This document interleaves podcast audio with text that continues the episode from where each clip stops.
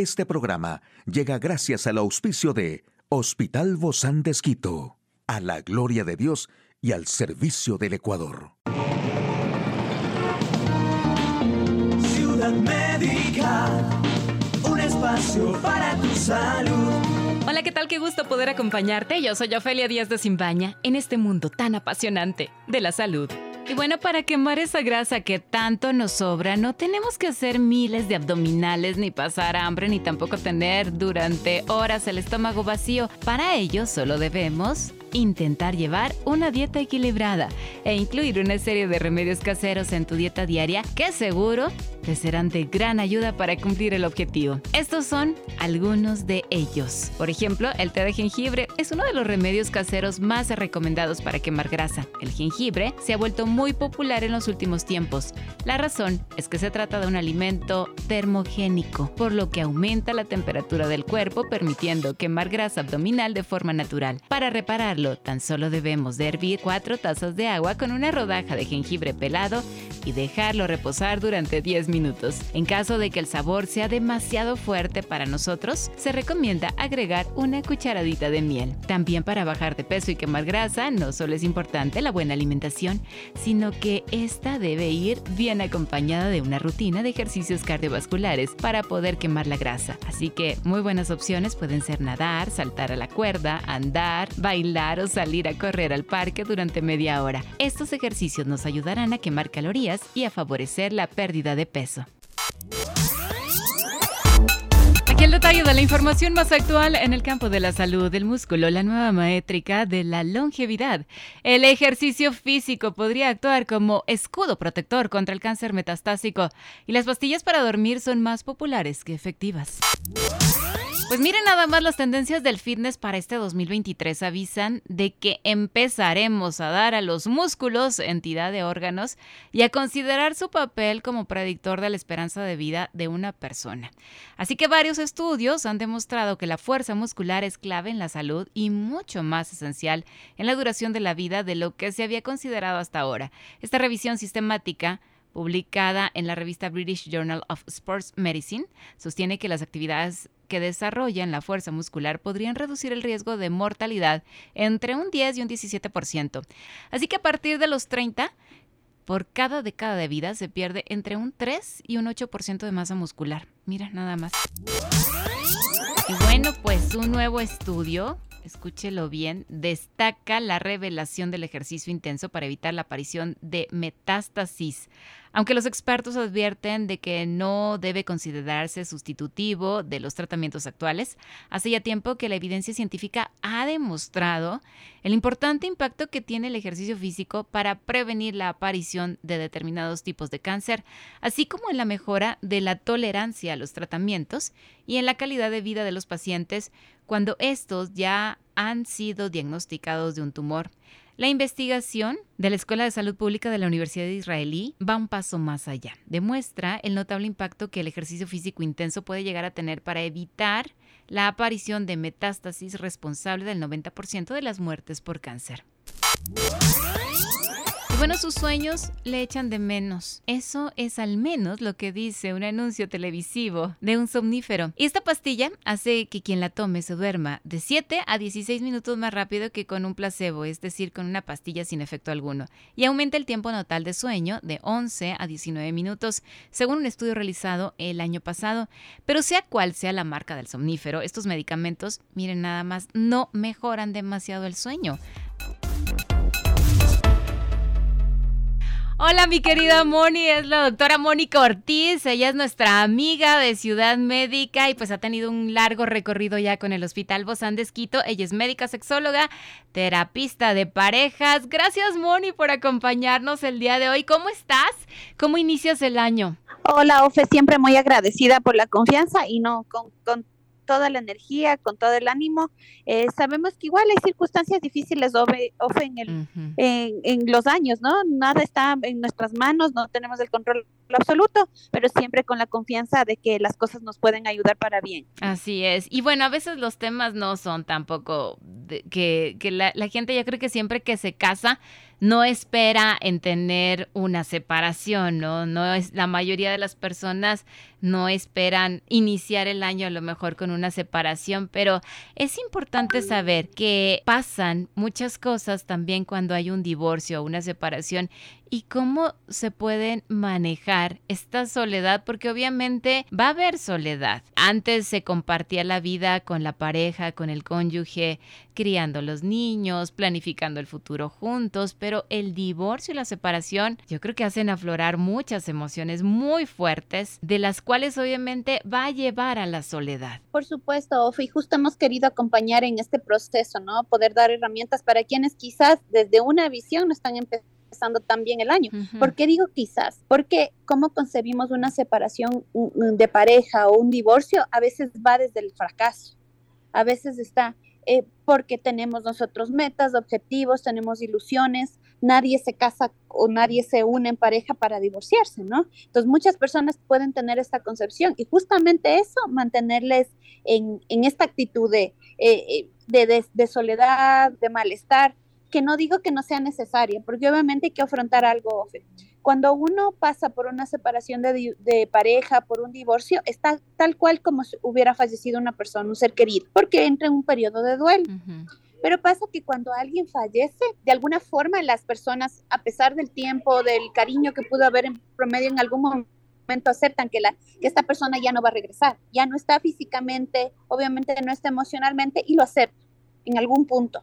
Pero pasa que en la separación de pareja, en algún momento queda también la esperanza de que podría volver a retomarse la relación porque todavía está presente físicamente, distanciado, pero en algún, en algún lugar está. Entonces, justamente es primero afrontar es, es aceptar que estamos en una etapa que donde va a haber dolor y sufrimiento debido a la separación, pero no tiene que ser eterno, no tiene que incapacitar nuestra vida. La cosa aquí es que este tipo de emociones, de, del dolor, de la tristeza, también se ven envueltos en que no solamente te alejas de esa persona, sino que también te vas aislando del círculo familiar, de aquellos cercanos a tu expareja, de los amigos con los que tenían relación, a lo mejor si salían en parejas, ya no salir con las mismas personas. Muchos divorcios y separaciones también, inclusive significa la mascota familiar también, la separación de esto, de los niños, o sea, son, son muchas cosas, o sea, yo siento que una separación y un divorcio no solo te separas de él o de ella, sino de un montón de gente. Ahora, mira, aunque puedan haber diferencias en cuanto a cómo se da el divorcio, porque puede haber, la causa del divorcio pudo haber sido una infidelidad, no es lo mismo divorciarse con o sin hijos, con hijos menores de edad, con hijos mayores, por ejemplo, o por otros temas que se pueden dar. Aunque haya muchas diferencias, sí hay cosas en común en cuanto al divorcio en lo que el, el, proceso que pasa una persona que está divorciando. Y uno de estos es que necesita volver a resignificar su vida. Cuando nosotros estamos en una relación de pareja, tenemos un estilo de vida como tú lo decías, hay rutinas, por ejemplo, hay visitas familiares, hay amigos en común. Entonces, necesitamos volver al yo, a resignificar nuestra vida, nuestro proyecto personal. De ahí que hemos visto, por ejemplo, si tú te das cuenta en personas que se separan o se divorcian, sobre todo en las mujeres más evidente, el cambio de look, por ejemplo, o empiezan a tener hobbies o de pronto ya me eh, estoy más involucrado en el tema ciclismo, me voy a la montaña, sí, me, me corto el cabello, me lo pinto. Como que hace más evidente. una transformación, ¿no? De lo que antes eran y ahora su nueva vida. Sí, y que de alguna forma la persona que se ha divorciado está volviendo a resignificar su entonces, aquí un, algo importante que para manejar después del divorcio de una separación es permitirse el duelo y no, no tener nuevos comienzos de forma inmediata, porque hay quien, el típica frase, ¿no? De, sabiduría popular que dice un clavo saca otro clavo, que obviamente esto no es algo saludable, porque uno todavía está en una etapa de transición, todavía hay muchas cosas que aprender de la relación. Entonces sí, está bien invertir el tiempo en uno, en volver a resignificar el el volver a contactar a mis amistades, nuevas amistades, crear otros espacios para socializar, eh, tiempos en familia que se han perdido, por ejemplo, son necesarios. Y también, Moni, que está bien no estar bien. Es como aceptar tus sentimientos de soledad tras una separación, porque eso es lo que siente una persona que está separada. Se siente que, sí, por supuesto que, sí. no está... Es muy, muy, adecuado lo que tú estás diciendo, es validar que lo que había dicho, que estamos en un periodo de duelo, que la separación ha dejado también, como dije, pérdida de expectativas y demás, pero saber que el, el tener este tiempo de soledad no necesariamente es aislamiento. O sea, hay un momento en el que yo valido el cómo me estoy sintiendo, me doy el espacio de sentir dolor, tristeza, de llorar, de tener rabia, por ejemplo, valido lo que estoy sintiendo, pero de algún punto le doy mi espacio, le doy ese espacio, pero me doy cuenta que también que la vida, que la vida continúa. Pues por, por ejemplo, decía, uno de los factores en común es eso, que es volver a resignificar quién soy yo. Y en ese espacio me doy la oportunidad para generar situaciones que también me produzcan placer, que me produzcan alegría, que es esto, ¿no? El, por ejemplo, hacer ejercicio, buscar alguna afición, algún hobby, ¿sí? Contactar amigos, es volver a reiniciar mi vida que no necesariamente implique reiniciarlo en pareja. A veces me hago la pregunta, ¿no? ¿Por qué esto no se hizo antes? ¿Por qué no se resignificó el, el quién soy yo? ¿Por qué no hice el ejercicio antes? ¿Por qué no me arreglé el pelo diferente antes? Por supuesto, y es justamente por eso porque nos adecuamos. En algunos casos nos acomodamos, en algunos casos surge la monotonía, cambiamos nuestros roles o permitimos nos perdemos en una relación off. Y hemos hablado mucho esto, caemos a veces en la dependencia emocional, nos fusionamos al otro y perdemos el quién somos nosotros. Hemos hablado que es súper importante el aprender a tener una relación interdisciplinaria. No dejo de ser yo, sí, pero también estoy construyendo el nosotros. Entonces, ese es uno de los factores que hay en común, Ahora, significar nuevamente el yo. En ese, en ese sentido de buscar quién soy nuevamente, ¿qué tan beneficioso es unirte a un grupo de estas personas divorciadas? Porque yo sé que vas a decir, bueno, pero con otra persona divorciada a lo mejor tampoco está sana y lo que voy a hacer es contaminarme más. ¿Es bueno o está bien también escuchar y hablar y ser aconsejado y aconsejar con otras personas que viven la misma situación y que obviamente se entienden? Podría ser bueno, Ofe, en el sentido de, como por ejemplo, una terapia grupal, ¿ya?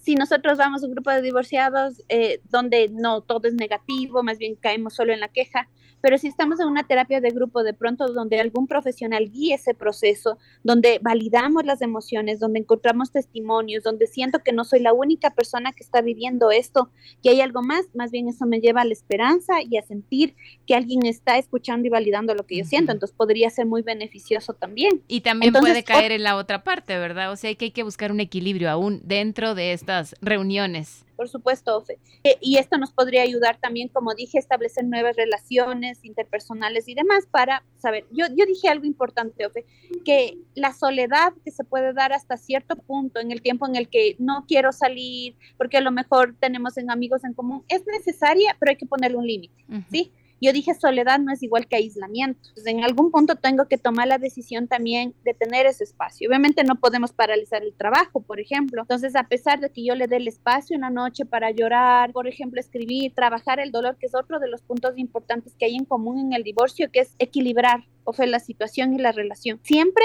la ruptura, la separación, separación o cualquier tema de pareja es de dos, aunque uno de los dos pueda ser más responsables en ciertos puntos, por ejemplo, el que fue infiel es responsable de haber tomado esta decisión.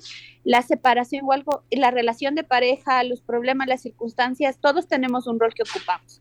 Entonces, en lugar de pronto de enfocarme en la otra persona, en decir es que fue malo, en qué problema tiene o en querer salvar, por ejemplo, a esa persona, asumir un rol que no nos corresponde, es mirarme mirar para adentro es convertirte en el protagonista de tu propia historia y decir, eh, cuál es mi responsabilidad aquí. O sea, que, lo que tú decías, qué cosas pude haber hecho mejor, qué cosas voy a tolerar y qué cosas no en una nueva relación.